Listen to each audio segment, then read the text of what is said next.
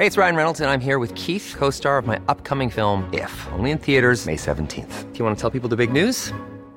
All right, I'll do. Sign up now and you'll get unlimited for $15 a month in six months of Paramount Plus Essential Plan on us. Mintmobile.com slash switch. Upfront payment of $45 equivalent to $15 per month. Unlimited over 40 gigabytes per month. Face lower speeds. Videos at 480p. Active Mint customers by 531.24 get six months of Paramount Plus Essential Plan. Auto renews after six months. Offer ends May 31st, 2024. Separate Paramount Plus registration required. Terms and conditions apply if rated PG.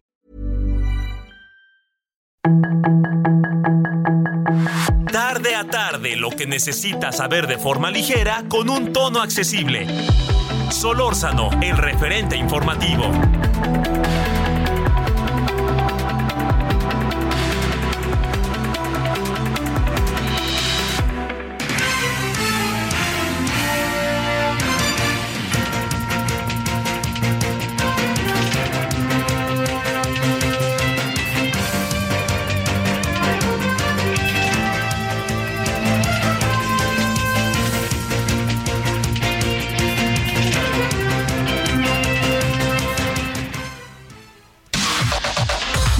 Información de último momento en el referente informativo. La primera sala de la Suprema Corte de Justicia de la Nación invalidó la orden de aprehensión librada contra el gobernador de Tamaulipas, Francisco Javier García Cabeza de Vaca, quien fue señalado por la Fiscalía General de la República de ser presunto responsable de los delitos de delincuencia organizada y operaciones con recursos de procedencia ilícita. La coalición Va por México cerró filas y manifestó su respaldo al dirigente nacional del PRI, Alejandro Moreno, tras la solicitud de juicio político en su contra. De igual manera, los dirigentes del PRI, PAN y PRD aseguraron que están en pláticas para la alianza electoral en el Estado de México e incluso analizan un modelo como el de Durango, donde el acuerdo electoral pase por una propuesta de gobierno de coalición. Morena y sus aliados en la Cámara de Diputados alistan vía fast track el juicio de procedencia en contra del dirigente nacional del PRI Alejandro Moreno para que sea juzgado por el delito de enriquecimiento ilícito en el estado de Campeche. El senador Gabriel García propuso dar un giro al procedimiento de elección interna de Morena y aliados respecto a quien podría presidir la mesa directiva en el siguiente periodo legislativo. Para ello, planteó que los interesados sean propuestos por escrito por un mínimo de ocho legisladores, se consulte si se puede llegar a un consenso y de no lograrse, hacer un sorteo entre los participantes. Un edificio ubicado en el número 26 en Paseo de la Reforma, Alcaldía Cuauhtémoc, fue cateado por elementos de la Secretaría de Seguridad Ciudadana y de la Fiscalía General de Justicia, ambas de la Ciudad de México, al estar presuntamente relacionado con denuncias por extorsiones derivadas de préstamos por aplicaciones. El gobierno de Estados Unidos, a través de su Departamento de Estado, emitió una alerta a ciudadanos para que no viajen a Zacatecas derivado de actos violentos en el estado. Con ello, suman seis estados de México en la más reciente versión de su llamada lista negra de viajes por la violencia derivada del crimen organizado. China enviará soldados a Rusia para participar en unas maniobras militares conjuntas dirigidas por el país anfitrión y en las que participarán India, Bielorrusia, Mongolia y Tayikistán, entre otros países.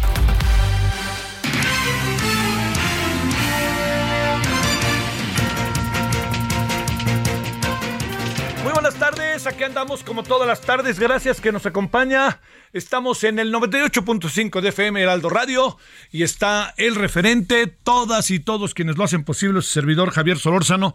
Le desea muy buenas tardes, es día miércoles 17 de agosto, tarde soleada con nubes, lo que hace pensar que algo puede pasar al rato, pero todavía no pasa, que eso es lo importante. Bueno.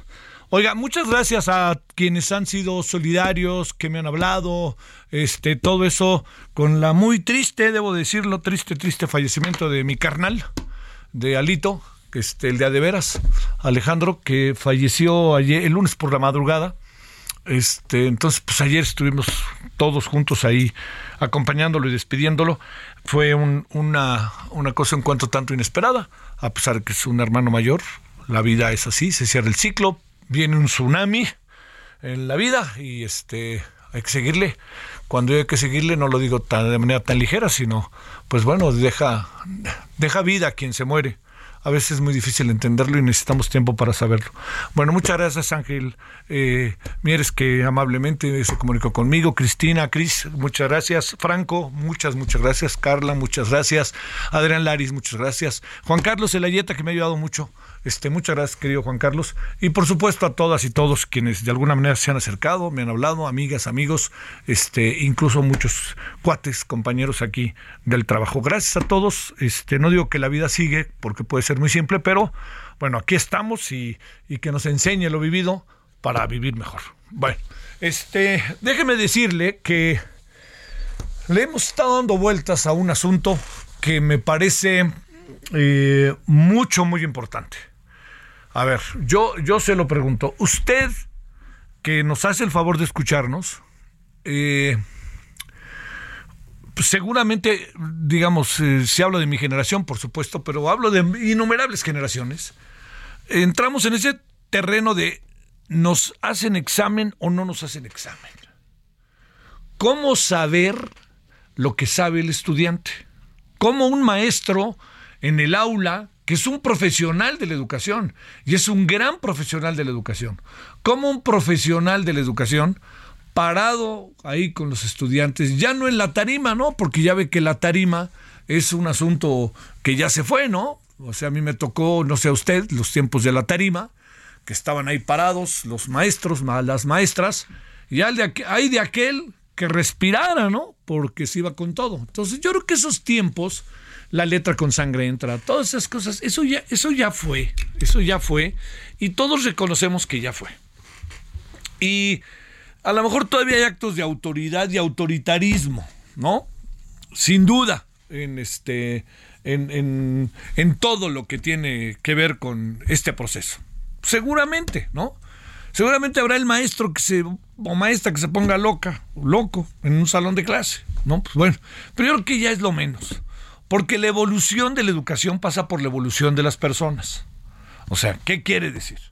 Que hace algunos años esto era terrible, este, como era, pensábamos que así debería de ser, ¿eh? No lo olvide, pues yo recuerdo en segundo de primaria cuando me decía una miss, si yo me formaba mal en la fila, volteé el beliz, o sea, las pompis, y uno volteaba y le metían a uno tres santos guamazos con una vara de membrillo. Oiga, Así fue. Y a muchos también nos tocó que colocábamos las manos así, las juntábamos como cuando uno dice no le saques así, pac, y con una, eh, con una preciosa este, regla de madera de 30 centímetros, bolas, ¿no? Hijo, acababa uno. O lo jalaban a uno de las patillas. Muchas cosas pasaban. O se quedaba uno parado toda la clase. Supongo que también los estudiantes éramos quien éramos en ese tiempo. Pero ese no era el asunto. O sea, uno por uno, uno, dos por dos, dos, tres por tres, dos por dos, cuatro, tres por tres, nueve, cuatro por. Eso, todo ese proceso educativo, nos hemos ido dando cuenta que no tenía, no cumplía con el requisito de aprendizaje y conocimiento. Nos hemos ido dando cuenta porque pasamos por ello. Pasamos por ello y eso, pues ni hablar, nos ayudó y mucho. Pero lo que sí le quiero decir es que al paso del tiempo, ha habido una evolución de las sociedades y con ello las democratizaciones, las libertades, los derechos y la educación, ¿no?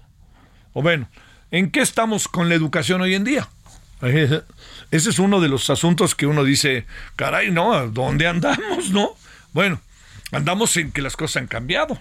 Y yo le diría, a ver, yo pongo siempre de ejemplo a la mi muy querida, quienes nos hacen el favor de seguirnos sabrán, yo trabajé mucho tiempo en la Universidad Autónoma Metropolitana, plantel Xochimilco, y en la Universidad Autónoma Metropolitana se creó en el año del 74 un sistema educativo pues que en su momento fue totalmente revolucionario, y no exagero, ¿no?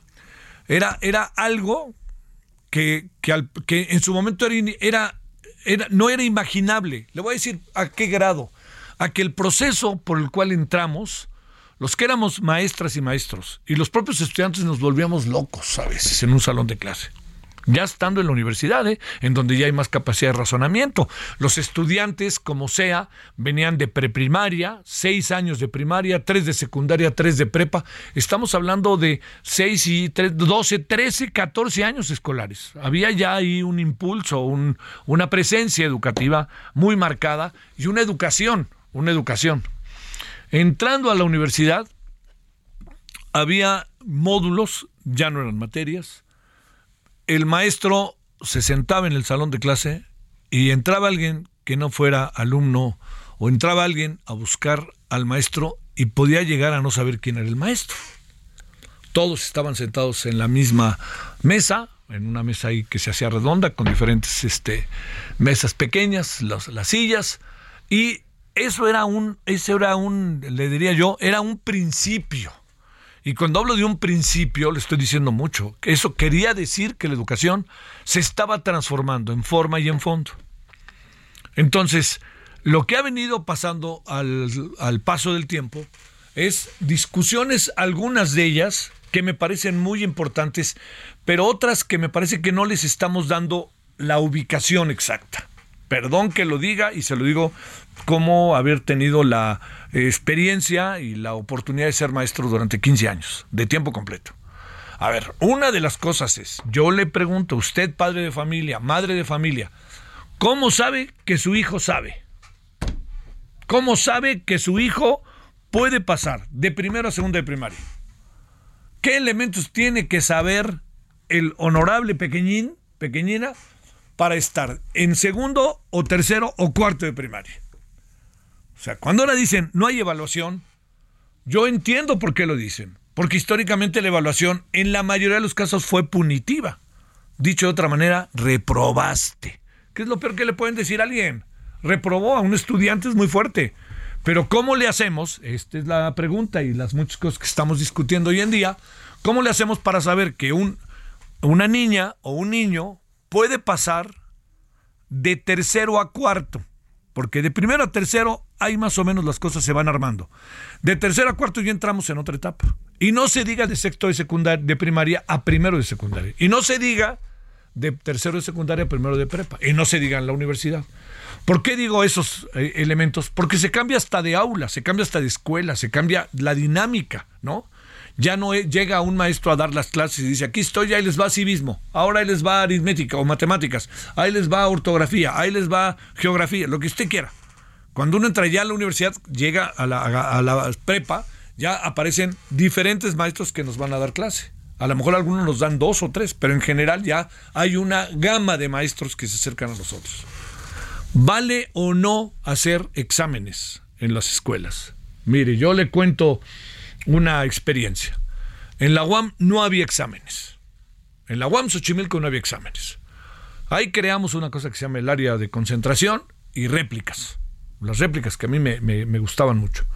Este, pero más allá de ello, yo le diría, a ver, yo estaba en tercero, yo, yo tenía a los, a los alumnos y los alumnos teníamos a final de año una evaluación que se daba a través de trabajos que se hacían entre dos o tres estudiantes. Oiga, no nos hagamos, muchas veces pasó. Esos dos o tres estudiantes cumplían funciones en el equipo. Entonces había uno que era buenísimo para redactar y redactaba, pero no sabíamos si estaba aprendiendo o no. Había otro que era buenísimo para escribir y entonces lo poníamos ahí, pero no sabíamos si él sabía los conocimientos que a lo largo del trimestre se habían este, impartido. Entonces, a lo que voy es, tenemos que buscar cómo evaluar. Tenemos que tratar de conocer cuáles son las capacidades de los estudiantes. Y no se trata de agarrar a los estudiantes contra la pared faltando cinco minutos el día del examen final. Se trata de que hay diferentes elementos para poder evaluar. ¿Cuál es uno de ellos? A ver, que asistan a clase. Si asisten a clase, uno los ve en una dinámica de intercambio de conocimiento, de socialización, de toda una, toda una serie de cosas que van pasando, en las cuales el maestro conoce a los alumnos, el maestro ve hasta cómo se visten, ve quién los lleva a la escuela, ve, ve cómo se regresan de la escuela, ve qué hacen en, los, en, en el recreo, sobre todo en la primaria y secundaria. Entonces uno va viendo quiénes son. Y cuando va viendo quiénes son, los va conociendo y en la medida en que pasan cosas en el aula, el maestro se va dando cuenta en qué les anda fallando, qué anda fallando el maestro y qué anda fallando el estudiante. O sea, no se trata de agarrar al estudiante contra las cuerdas, insisto. Si la evaluación es punitiva y, que, de lo que se trata es de reprobar, pues esta vieja historia de que igual reprueba el maestro que el alumno, tiene algo de cierto, tiene algo de cierto. ¿Por qué?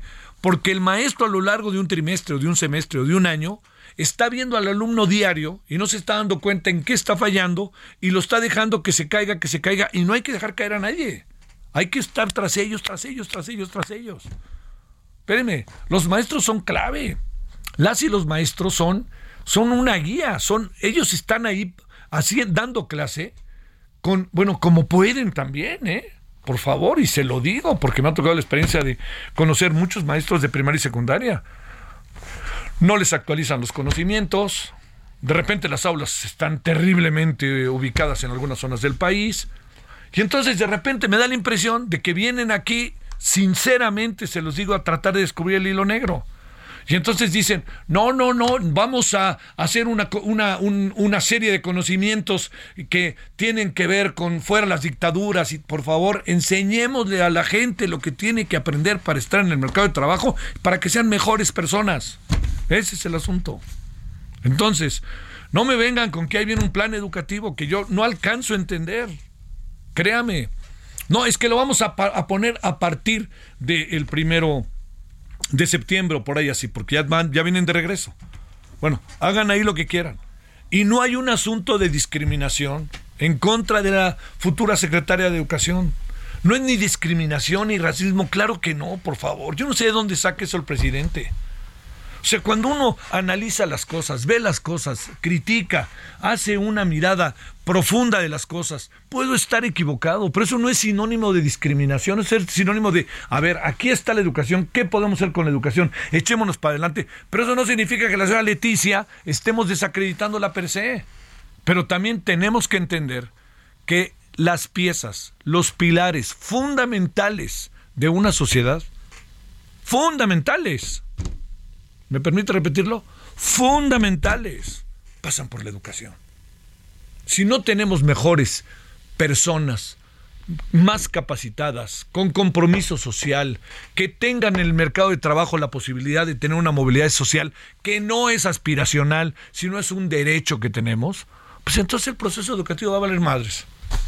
Ya se lo dije. Así, ah, perdóneme, ya se lo dije. Entonces, aquí no se trata de que si doña Delfina o doña Leticia son, eran maestras normalistas, pues de eso no se trata. Si hacen bien su chamba, ¿qué hacemos? Venga de ahí, ¿no? Pero también hay algo. La señora Leticia lleva años fuera del proceso educativo porque se encarga de estar en la oficina del presidente. Y ha estado igual cuando era este, el presidente jefe de gobierno de la ciudad. ¿No? Entonces, no sé, a mí, a mí me parece que, que, de repente las respuestas que se dan evitan el, evitan el debate. Las respuestas que se dan tratan de señalar para no tener debate. Tenemos que debatir, hombre, por más chingados que uno no quiera, hombre.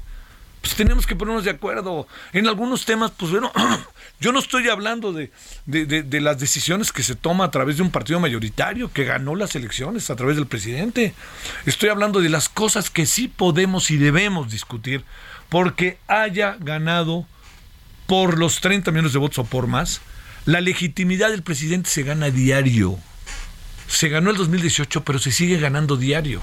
Y va de nuevo, las piezas, las pilares fundamentales de una sociedad, entre otros es la educación. Y la salud. Y esos consultorios que no les gustan, pero que no hacen nada para sustituirlos o para responder a toda la demanda que tiene la población en las largas filas que hay en los consultorios de la San Pablo, de la Guadalajara, de este de la de, Don Simi, etcétera, ¿no?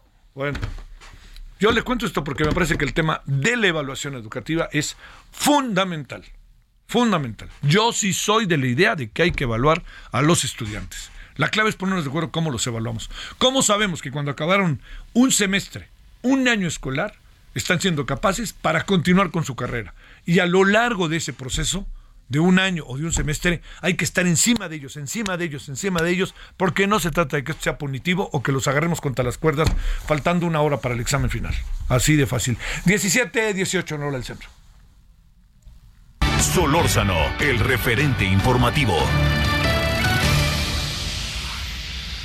En Soriana sabemos lo que te gusta. Aprovecha que todas las leches enteras, light y deslactosadas de un litro de las marcas Lala y Alpura están a 14.90 con 60 puntos cada una. Sí, a solo 14.90 con 60 puntos cada una. Soriana, la de todos los mexicanos. Agosto 17. Aplican restricciones.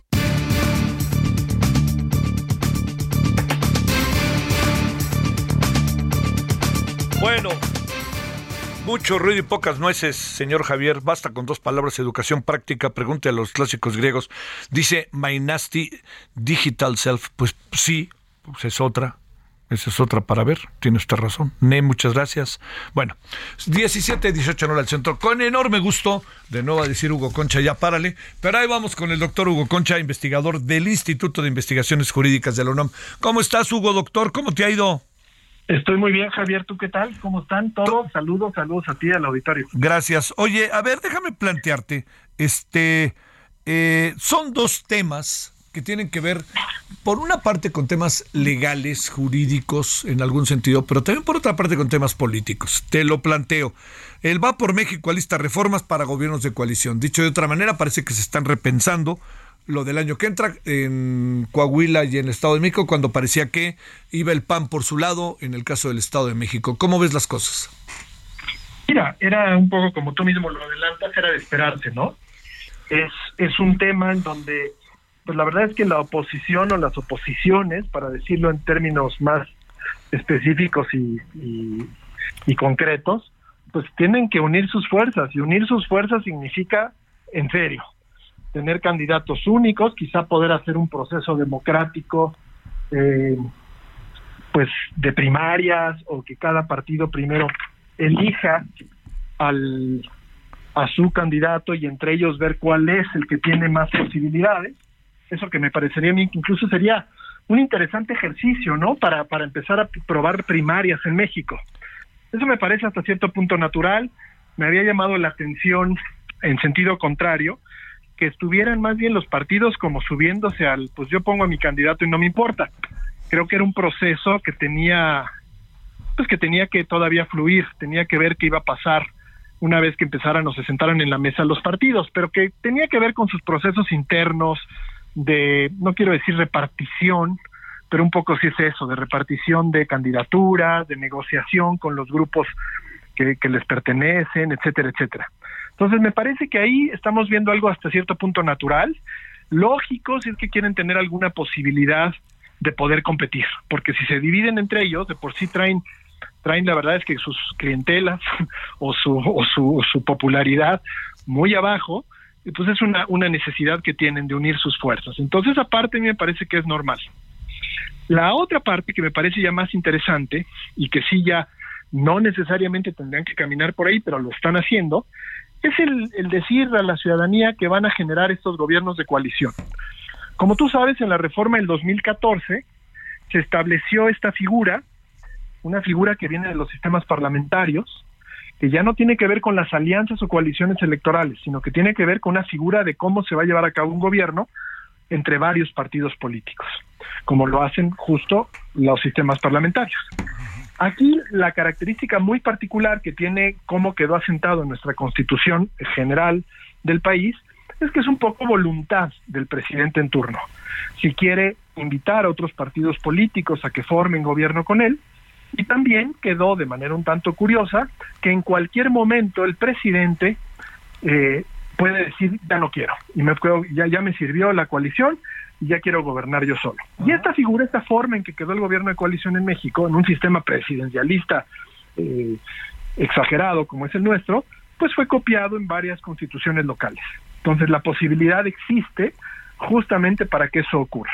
Lo que están haciendo los partidos de oposición es comprometerse entre ellos a decir, a ver, vamos a hacer esto, vamos a, a, sacar un candidato o candidata común, y una vez que gane, para que no sea solo a favor de un partido, sino de toda la coalición, vamos a gobernar conjuntamente. Otra vez, de darse, pues es un ejercicio de lo más interesante eh, de acuerdo a la pluralidad política.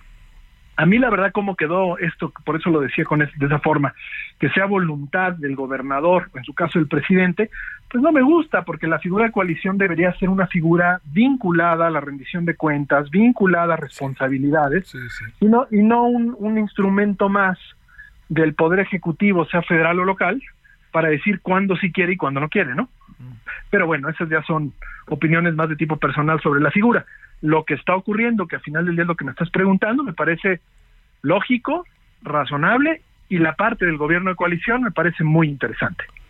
Oye, este, y cambia la dinámica de Va por México y cambia quizás también el espectro político de lo que pudiera eventualmente suceder en el Estado de México, en Coahuila y por supuesto el año que entra, el año 24, ¿no?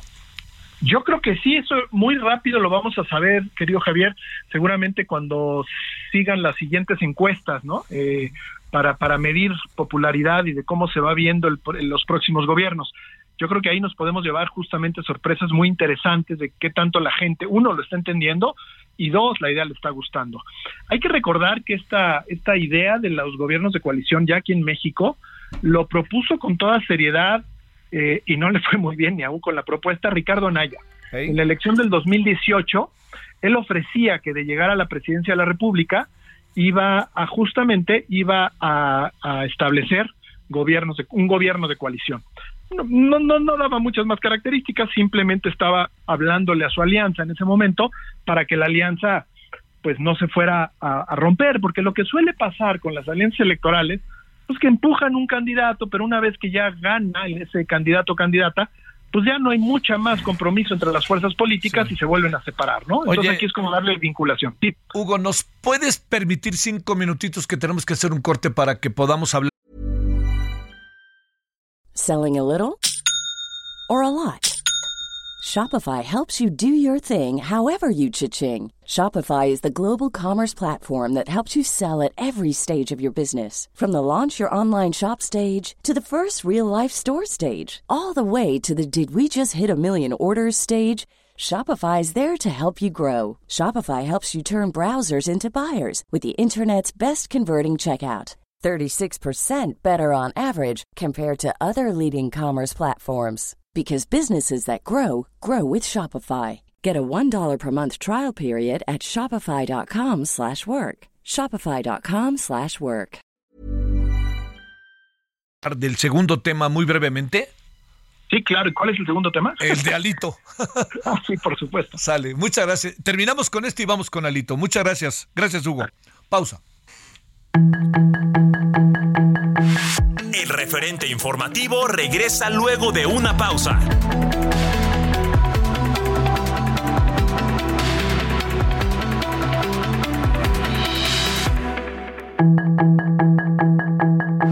Estamos de regreso con el referente informativo.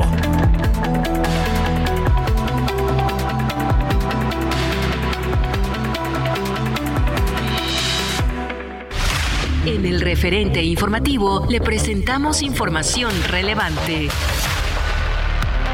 A 10 meses del gobierno del Nuevo Nuevo León y como parte del relanzamiento de Fuerza Civil, se han invertido 2 mil millones de pesos en materia de seguridad. Esto lo informó el gobernador Samuel García. Tras entregar unidades para reforzar la operación de Fuerza Civil, el mandatario estatal dijo que esta inversión es la más grande en la historia de Nuevo León en materia de seguridad pública. Destacó que gracias a esta inversión se ha logrado brindar mejores servicios y equipamiento a los elementos de Fuerza Civil y sus familias, a quienes agradeció su esfuerzo y profesionalismo en estar al pendiente de la seguridad y paz de los neolonenses.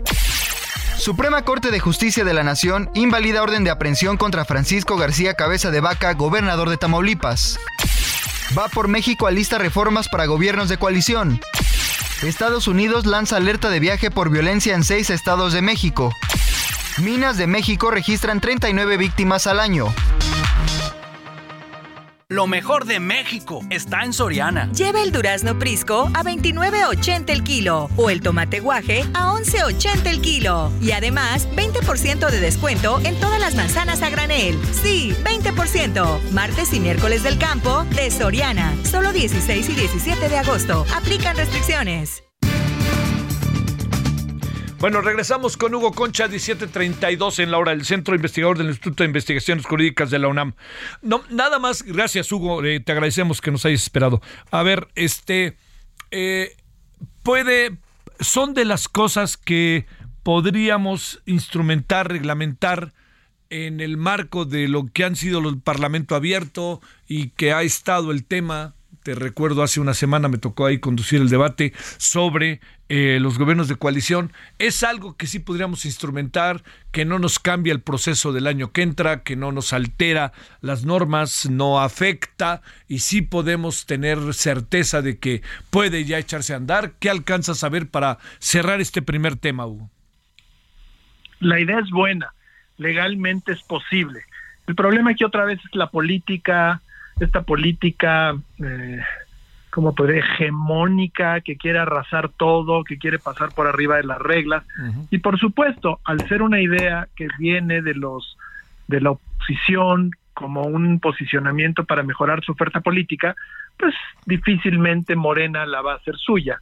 Morena no necesita de nadie, lo saben, y, y, tristemente creo que aunque es una buena idea, Javier, no la veo a Morena, eh, al movimiento de Morena como un movimiento que va a querer hacer suya esta idea y por lo tanto me parece a mí que, que eso es lo que la, nos, la, la va a imposibilitar para poderla instrumentar, ¿no? Es decir, hoy que, el, que la oposición en las elecciones que vienen presenten como propuesta el que harían esto es totalmente viable y en caso de que ganaran una de estas elecciones o las dos, por supuesto que lo pueden llevar a cabo. No se necesita ninguna ley, ningún permiso de ningún tipo, está ya en nuestra legislación y en nuestras constituciones y se puede instrumentar. Pero para eso lo único que se necesita pues es ganar. Y si gana Morena, es lo que estoy tratando de decir, pues no, no, no vamos a ver este gobierno de coalición aparecer.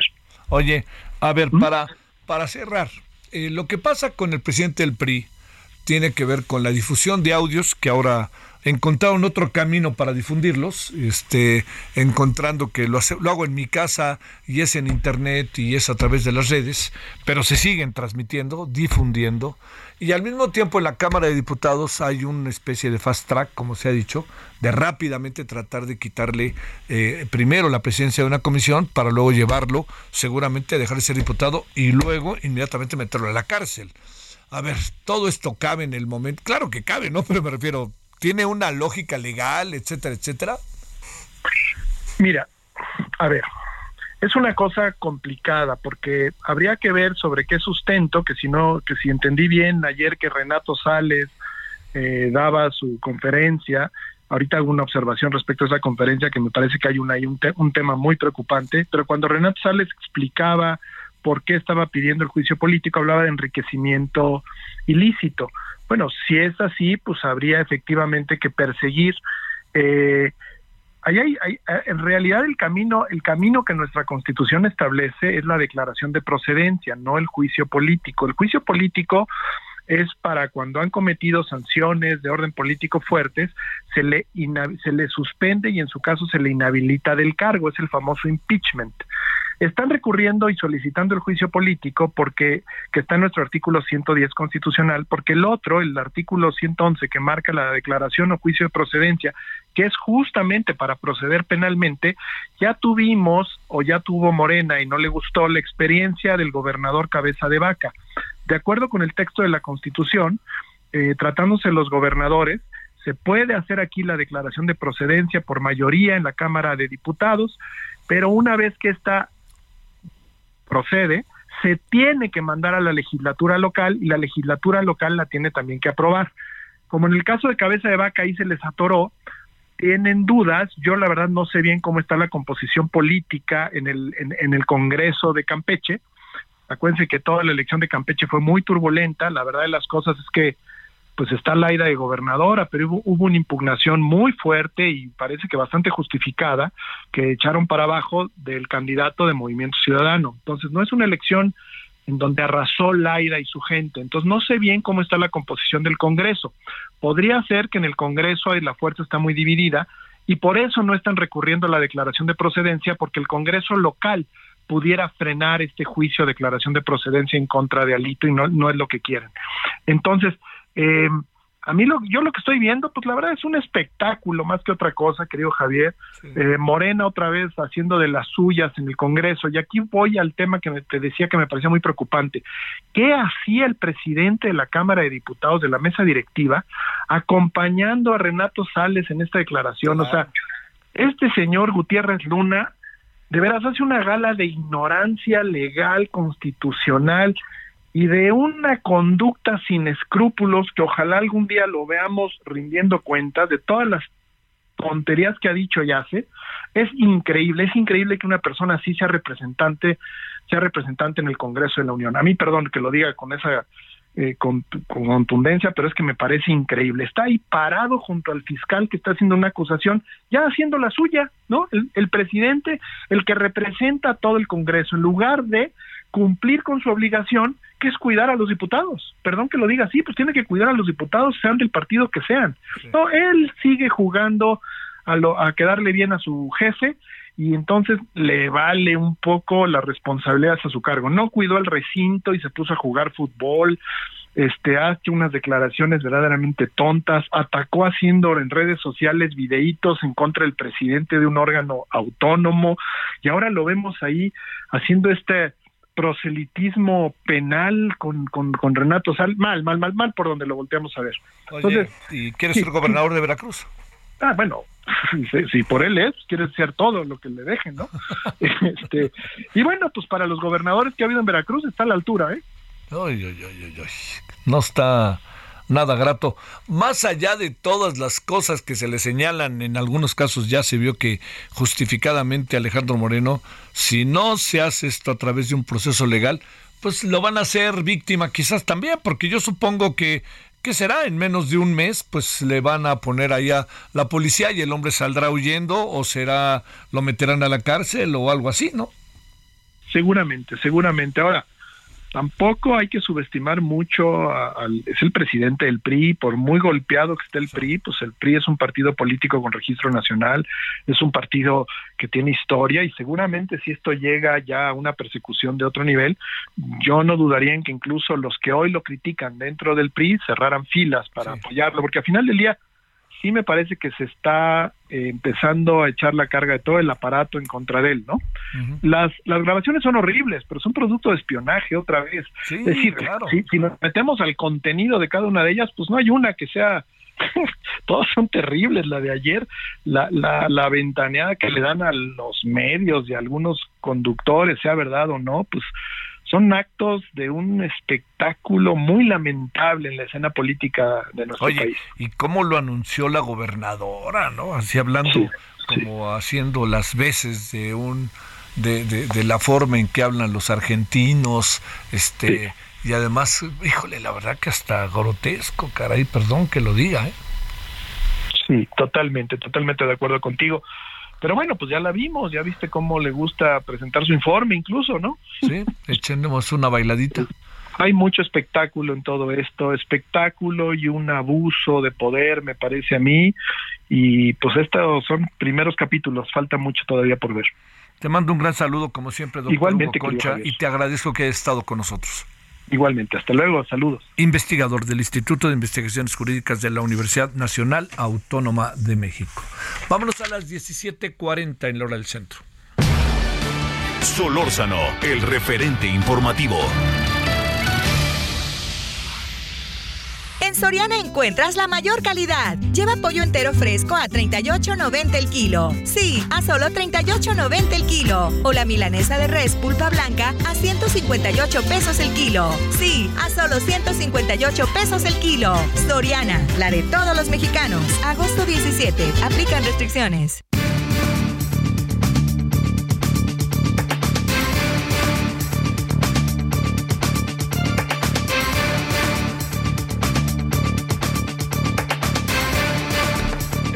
Eh, vámonos a las 17 con 41 en hora del centro. Manuel Balcázar, especialista en inteligencia, seguridad nacional y director de MB Consultores. Manuel, de nuevo, ¿cómo has estado? Buenas tardes. Buenas tardes, Javier, muy bien, muchas gracias. Un saludo a ti y a tu auditorio. ¿Qué primeras conclusiones podemos sacar de lo sucedido en el Ceferezo de Ciudad Juárez? La versión que ha dado el gobierno es que un capo mexicle ordenó calentar la plaza para evitar su traslado o a los Estados Unidos o a otro lugar. Al mismo tiempo, ¿qué primeras conclusiones podemos sacar de las versiones oficiales y de lo que realmente pasó y de las declaraciones muy, este, muy, muy me, me refiero muy, quizá me atrevo a decir como muy precipitadas, cargadas incluso de ciertos niveles de una interpretación muy banal de lo que pasó como sucedió con la presidenta municipal allá de, de la ciudad de Tijuana. ¿Qué primeras conclusiones se pueden sacar a una semana? Bueno, creo que la, primera conclusión tendría que ver con eh, la capacidad de las autoridades para prevenir ah, incidentes de, de gran escala. ¿A qué voy? Si es cierto esta versión que habrían pensado en trasladar a este líder de los mexicles y él en respuesta calentó la plaza, pues vaya, el traslado no fue una sorpresa, el traslado ya era algo planeado, por un lado. Segundo, pues este capo tuvo más velocidad para poder reaccionar, lo cual relativamente es entendible, sobre todo en lugares como Juárez y en prisiones tan vulnerables como, como la que está, digo, el sistema carcelario mexicano desde hace varias décadas es un, un punto de presión y de vulnerabilidad importante para, para el sistema de seguridad pública. Entonces, me, atrevo a decir que nuevamente eh, lleva el factor sorpresa la delincuencia este, por encima de la planeación de las autoridades y veríamos una ventana de oportunidad para mejorar la coordinación entre órdenes de gobierno. Es, eso creería eh, en, primer lugar, porque además tomó por sorpresa a las autoridades eh, en Chihuahua, en Ciudad Juárez, y tuvo víctimas colaterales. Ese es para mí el mayor problema y, el mayor reto que tendrían las autoridades. Ahora, con relación a lo que sucedió en Tijuana y en Baja California en general, las declaraciones de la alcaldesa, aquí hay un, tema político también de, de, animadversión entre la alcaldesa, la gobernadora, el exgobernador, y creo que en el fondo nos permiten ver uno de los problemas estructurales de la seguridad pública en México. Eh, que se está manejando con criterios políticos más que técnicos. Históricamente hemos visto esa, esa tendencia en la que la clase política eh, usa la seguridad y los cuerpos de seguridad para el manejo de, de, asuntos políticos y como vemos por los resultados, pues no es una buena combinación ni para los políticos que deciden dar este manejo y mucho menos para los ciudadanos que, estamos eh, sufriendo y vulnerables a estos esquemas. Entonces, creo que eso, eso estaríamos leyendo, porque además, después de las declaraciones de la alcaldesa, vino el secretario de Gobernación a tratar de enmendarle la plana, si se le puede llamar así, diciendo que le habían traicionando, traicionado los nervios, y salió ella a decir que no, que ella sabía eh, lo que decía y que se hacía responsable de sus palabras y que le hablaba a los tijuanenses. Ese, fue el mensaje que mandó. Y esto también nos muestra un punto de vulnerabilidad grave, que es la ruptura en la clase política del partido gobernante. Son síntomas de, desgaste que se, se, percibieron en el PRI después de 30 o 40 años de su fundación. Pero en el caso de Morena, pues a menos de una década de su fundación, ya vemos estas fisuras, estas pugnas que no son menores y que lo que menos se esperaría es justo una disputa entre órdenes de gobierno, el, municipal en Tijuana y el estatal en Baja California, con la mediación de, un senador con licencia que regresa y no regresa, pues eh, haciendo mancuerna y que además está este, acusado por la nueva gobernadora. Entonces, es, un tema que me imagino estaría ya ocupando a, la oficina del secretario de Gobernación para resolver lo más pronto posible, porque ya vimos lo que pasa cuando se pelean los políticos mueren ciudadanos, eh, incendian ciudades y tenemos pues un, reto muy importante en México para superar esta situación. Oye, agregaría, Manuel, este, en esta pelea, pues el, el, alguien, alguien protegió al exgobernador haciéndolo senador, ¿no? Alguien dijo, por favor, métanlo por acá, porque este, ya van dos. El otro gobernador también que se hizo senador por la puerta de atrás fue el de Chiapas, ¿no? Es correcto. Eh, y, pareciera ser entonces ya una práctica recurrente donde los, a los gobernadores se les protege con senadurías a cambio de favores políticos, porque si retomamos el caso del, del exgobernador de Chiapas, hoy senador por el Partido Verde, Manuel Velasco, pues también ha estado señalado eh, por haber financiado eh, la campaña. Es más, quien era uno de sus cercanos colaboradores, asesores, David León, pues fue filmado entregando un sobre papel eh, Manila con dinero a uno de los hermanos del presidente. Entonces, hay, hay, hay una correlación importante. Y en el caso de Baja California, no hay todavía elementos tan contundentes como en el caso del exgobernador de Chiapas, pero podría ser en esa misma línea. Y lo inquietante aquí es que pues tanto de, de, sur a norte, estamos viendo que se dan estas prácticas de, de arropamiento político a cambio de financiamiento y eh, impunidad, porque al final del día es, es, lo que se está generando impunidad y efectivamente este gobernador en Baja California, hoy senador, pues eh, tuvo tuvo una protección importante eh, no solo al, al, meterlo al Senado de la República, sino también al quererle prolongar el mandato de manera ilegal. Entonces, sí pareciera un pago de facturas políticas este, que tiene, tiene implicaciones legales importantes. Salió hasta raspada la senadora Olga Sánchez Cordero, en aquel tiempo secretaria de Gobernación, ¿no? Sí, es correcto. Ella eh, fue grabada en las transmisiones que hacían en la toma de posesión del gobernador y pues eh, no se mostraba como una secretaria de gobernación neutral que buscara la gobernabilidad, Se, visualizó como una militante que protegía a un, a un compañero de partido. Oye, eh, esto del Ceferezo, ¿qué tan cierto pudiera ser para regresar al inicio de lo que nos estabas contando? Que hubieran calentado la, la plaza y, este, y además de esto, eh, es, déjame hacerte otra pregunta para cerrar la conversación. Por una parte, esto dice Juárez, y segundo, ¿es tan difícil detener al chueco, asesino, eh, presunto asesino de los eh, del guía de turistas y de los dos padres jesuitas, tomando en cuenta que ya detuvieron hasta su perro, ¿no? Ya detuvieron a todos. Dime quién falta de detener en su entorno, pero aquel ni lo han tocado. ¿Es tan difícil? pensaría que no, eh, evidentemente se está escondiendo en una zona eh, muy amplia, muy eh, agreste, con acceso complicado, pero eh, como bien señalas, ya han detenido a todos, solo falta él. Entonces, me parece que desde un punto de vista de operaciones, de logística, no sería tan difícil. No es fácil, pero, pero no ocurrió el evento ayer.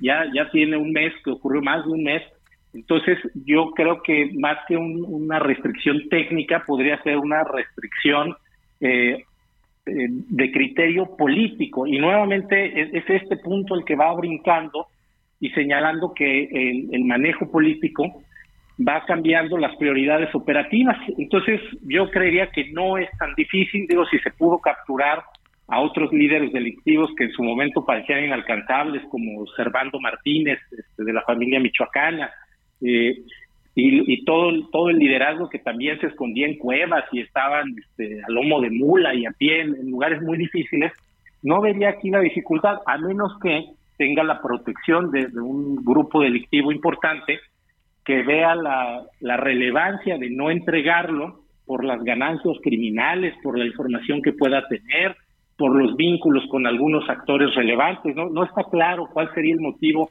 de protegerlo, pero, pero es evidente que se está desplegando desde, desde las organizaciones criminales un esfuerzo importante por mantenerlo a salvo. eso es como una primera conclusión. Y en relación a, la versión del, del en Juárez, pues eh, eso tendría como alguna racionalidad dentro de la irracionalidad que está primando a los criminales, porque eh, lo que está ocurriendo en Chihuahua de atacar a población civil no, no se había registrado en mucho tiempo en México y es consistente con lo que ocurrió en Urique. Unos sacerdotes que, que buscaban pues eh, dar abrazos y recibieron balazos. Entonces sí vemos una irracionalidad total. Eh, creo que esto podría explicarse también por la falta de, de cuadros, si se le puede llamar así, o personal para las filas del crimen organizado y ha habido una línea que también en Chihuahua es importante destacar de reclutar eh, miembros criminales en centros de adicciones. Los primeros que empezaron con eso de manera más sistemática fue la familia michoacana, pero bueno, cuando se reclutan personas que tienen eh, problemas de adicciones, la facilidad y el consumo para estas sustancias psicotrópicas pues pueden impactar en, en las operaciones. Es la hipótesis que yo tendría para explicar Urique y en el caso de Juárez, en este perezo, pues también es decir, ustedes generen la máxima violencia posible y con esa generalidad y con los niveles de violencia que se han, se han marcado ya desde hace muchos años en Juárez, tuvimos las lamentables eh, eh, situaciones que se vivieron donde varias personas fueron privadas de la vida. Bueno, este, pues Manuel, seguiremos y seguiremos dándole vuelta al asunto. Así de fácil. Y muchas gracias por estar con nosotros. Gracias, Javier, a ti por la invitación. Un saludo, bonita tarde. Manuel Balcázar, quien es especialista en inteligencia, seguridad nacional y director de MB Consultores. Dos temas centrales, claves. ¿Qué pasó exactamente allá en, eh, en Ciudad Juárez, ¿no? Para el asunto del Ceferezo y a una semana y días de lo sucedido, ¿qué fue lo que eh, podríamos ya tener como balance y repercusiones, e incluso con la broncota que se trae el gobernador de Baja California, la gobernadora rectifico, eh, la presidenta municipal de Tijuana diciendo y comentando cosas que al final no acaba por este por ser del todo eh, tomadas en consideración por el secretario de Gobernación, que dice que se ponen nerviosos y luego resulta que se ponen nerviosos de cuando pasa algo así, y dice la señora, oiga, oiga, yo ni me puse nervioso, así que no le ande dando vueltas. Así le contestaron al secretario de Gobernación. Bueno, este entramos en la parte final de la emisión de hoy. Eh, mire, hay algunos asuntos ahí como para que nos este, detengamos esta noche. El tema, el, tema este de la educación, que, con el cual iniciamos el día de hoy, a mí me parece que es eh, fundamental. Eh, porque son muchos los temas, ¿no? El plan educativo, etcétera el nuevo plan educativo, que no se va a instrumentar en todas las escuelas y en todos lados, sino va a haber un plan piloto, pero ahí también preguntarnos eh, los, las cosas que tienen que aprender los, los estudiantes, ¿no? Eh, ¿Quiénes son los que están este, eh, evaluando o cómo debemos evaluar? ¿Cómo le hacemos para pensar que un estudiante pasa de primero a segundo y hay elementos para que pase de primero a segundo? ¿O ya todos van a estar en primero segundo, otros en tercero cuarto y otros en quinto sexto? Ahora sí que la verdad, la verdad que de repente sí es, es un poquito difícil entender lo que hacen. Bueno, eh, también le quiero decir que... Eh, estamos, eh, bueno, ahí le contaré que viene también un registro para participar en el informe de la presidencia de la Comisión para la Verdad y el Acceso a la Justicia del caso Ayotzinapa. Hoy alguien me decía con toda razón, dice, es importantísimo lo que pasó en Ayotzinapa, importantísimo. Pero ¿cuántos más desplazados y desaparecidos hay en este país y ni los voltean a ver? Bueno, lo anoto. Pásela bien, 21 horas en hora del Centro Heraldo Televisión referente a Dios. Hasta aquí Solórzano, el referente informativo.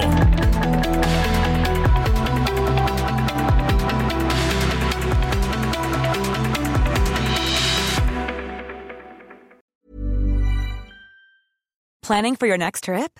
Elevate your travel style with Quince. Quince has all the jet setting essentials you'll want for your next getaway, like European linen premium luggage options, buttery soft Italian leather bags, and so much more. And is all priced at 50 to 80% less than similar brands. Plus, Quince only works with factories that use safe and ethical manufacturing practices. Pack your bags with high-quality essentials you'll be wearing for vacations to come with Quince. Go to quince.com/pack for free shipping and 365-day returns.